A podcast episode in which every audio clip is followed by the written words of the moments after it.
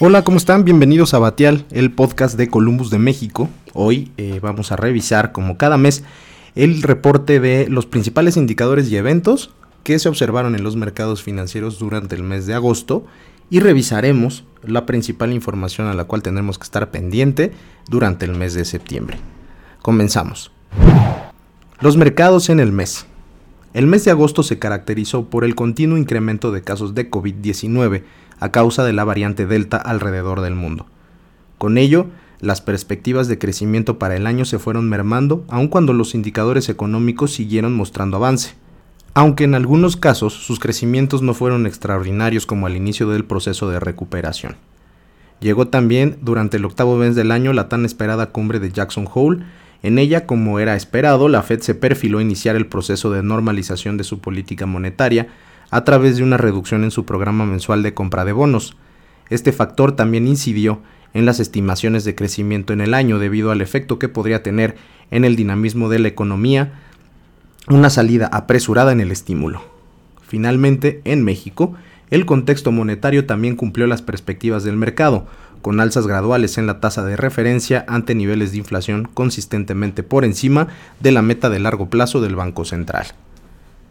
Los índices accionarios globales continúan pagando. Aun con las correcciones observadas en el activo, estas siguen considerándose oportunidades de entrada. La perspectiva de que la normalización monetaria sea gradual y los resultados corporativos sobresalientes, tomando en cuenta la baja base de comparación que representa 2020, apuntan a que en las bolsas la elección se base en emisoras cíclicas u otras favorecidas por el contexto que genera el COVID. Al cierre del octavo mes del año, el Nasdaq avanzó 4%, el índice global MSCI o AGWI 2.4% y el IPC avanzó 4.8%, con lo que acumula ganancias de más de 20% en el año. Cabe destacar que los índices chinos sufrieron el impacto de las perspectivas de restricciones y regulación adicional al sector tecnológico. Por su parte, en el mercado de renta fija, el impacto de las perspectivas de normalización monetaria por parte de la Fed y los niveles de inflación mantuvieron las tasas de largo plazo en un rango lateral similar al mes de julio, donde la correspondiente al vencimiento de 10 años operó en torno al 1.3%. En la curva de rendimiento local, el movimiento de la curva en las tasas de los bonos de más largo plazo también tuvo un comportamiento mucho más estable, esto a pesar de la segunda alza por parte de Banjico, para dejar la tasa en 4.5%. La tasa de 10 años operó entre el 6.9 y el 7.05% en el mes.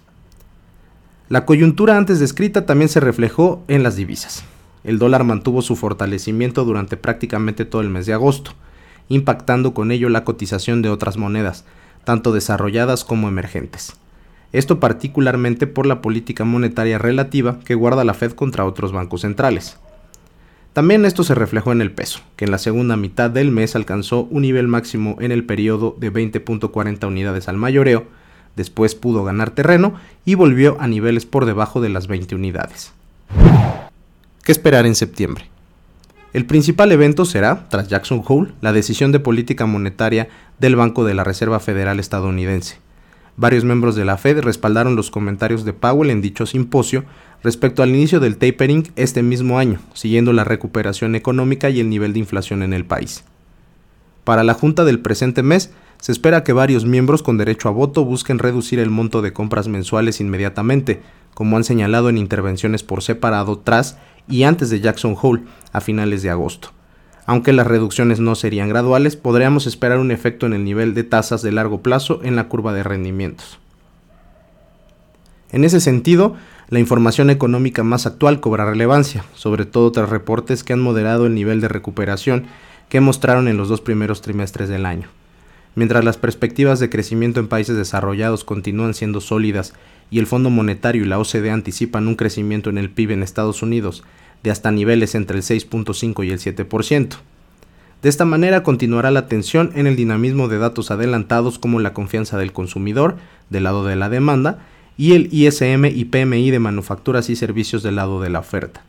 Estos últimos en julio y agosto disminuyeron de forma considerable, aunque se mantuvieron en terreno expansivo, es decir, por arriba de los 50 puntos, y apuntan a un crecimiento moderado en el segundo semestre respecto a lo esperado al inicio de este mismo año. En el frente fiscal, se mantienen las negociaciones de la Casa Blanca y los congresistas de ambos partidos para aprobar hasta 3.5 billones de dólares para un programa de gasto enfocado en infraestructura y que permitiría cubrir el fin de programas de gasto que generaron transferencias a las familias norteamericanas, aunque ahora a través de las empresas, y que estaría vigente en el resto del mandato de Joe Biden. Uno de los elementos más importantes para entender el recorte en las expectativas de crecimiento en lo que resta del año es el control de la pandemia de COVID, aunque la evolución de la vacunación global sigue siendo un tema de suma importancia, con un nivel de más de 5.600 millones de dosis aplicadas en el mundo, se mantiene la concentración de estas en países desarrollados como Estados Unidos y la Unión Europea. Las complicaciones en la vacunación en países emergentes como la India, Tailandia o Brasil han generado incrementos nuevamente en contagios de coronavirus, ahora con nuevas cepas de más fácil transmisión como la Delta los incrementos en contagios no han sido seguidos por una mayor letalidad de la enfermedad, donde el avance en la vacunación es tangible. Aunque la incertidumbre sobre el funcionamiento de las vacunas con las nuevas mutaciones del coronavirus sigue en observación, y aunque se han observado medidas de restricción a la movilidad, estas siguen estando muy lejos de las adoptadas con el inicio de la pandemia el año pasado. En agosto se mantuvo atención en la relación diplomática, comercial y de seguridad entre China y Estados Unidos. De hecho, Aún con el contexto positivo para los índices accionarios durante el mes, las bolsas del país asiático sufrieron por efecto de la regulación en emisoras del sector tecnológico y las limitaciones sobre la adquisición de activos chinos en fondos norteamericanos. La evolución de esta relación tendría preponderancia en el comportamiento de algunos mercados asiáticos y pudiera tener inferencia en perspectivas de riesgo y crecimiento económico para lo que resta de 2021. En otros temas geopolíticos, el anuncio del retiro de las tropas norteamericanas de Afganistán podría tener un impacto en la cotización de algunos commodities y generar aversión al riesgo en general en países emergentes. Para la economía mexicana se mantiene un entorno internacional favorable que impulsaría la economía local a través de una demanda externa robusta y entrada de remesas, además de la entrada en vigor del TEMEC. Adicionalmente, con unas finanzas públicas justas pero sin mayores sobresaltos al momento, la calificación crediticia del, país mantiene el grado de inversión, con una reciente ratificación por parte de Standard Poor's.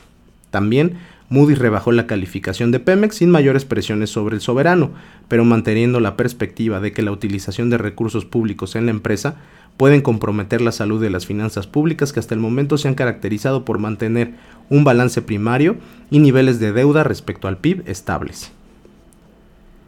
En lo que respecta a plazos mayores, se presentó en los primeros días de septiembre el paquete económico para 2022. El secretario de Hacienda, Ramírez de la O, destacó que el próximo será un año de consolidación para la recuperación económica, por lo que el paquete económico se construyó con base en tres pilares, que buscan la prudencia fiscal a la vez de seguir con el apoyo a los programas sociales y proyectos prioritarios del gobierno mexicano. En general, el proyecto luce realista y solo destacó un estimado de crecimiento para 2022 optimista, de 4.1%, respecto a las estimaciones del Banco Central y del sector privado en general. En los ingresos se, realizaron ajustes adicionales al alza ante supuestos más optimistas y destaca la propuesta de dos nuevos regímenes simplificados para personas físicas y morales, así como el IVA en 0% para productos de higiene femenina. Para el gasto se espera un crecimiento de 1.5% en términos anuales y reales para 2022. En los administrativos, las secretarías con mayores ganancias serían turismo y bienestar.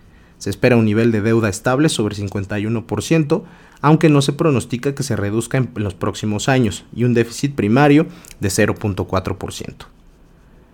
Por último, en la política monetaria local, y tras haber incrementado nuevamente la tasa 4.5%, la Junta de Gobierno del Banco de México se ha enfocado en explicar de forma más extensa su decisión y lo que el mercado puede esperar del Banco Central en el futuro próximo, aunque los niveles de inflación se mantienen elevados, con la correspondiente agosto en 5.59% en términos anuales, varios funcionarios han tratado de recortar las estimaciones de un ciclo alcista, sobre todo después de que las principales encuestas anticipan hasta dos incrementos más en el año para cerrar 2021 sobre el 5%. Por lo pronto el mercado descuenta 25 básicos de alza en la reunión del próximo 30 de septiembre. Con eso concluimos nuestro reporte de este mes. Agradecemos como siempre su atención y preferencia en los contenidos de Columbus. Los invitamos a suscribirse a nuestros reportes de apertura y cierre de mercados a través del correo contacto arroba columbus.mx. Hasta luego.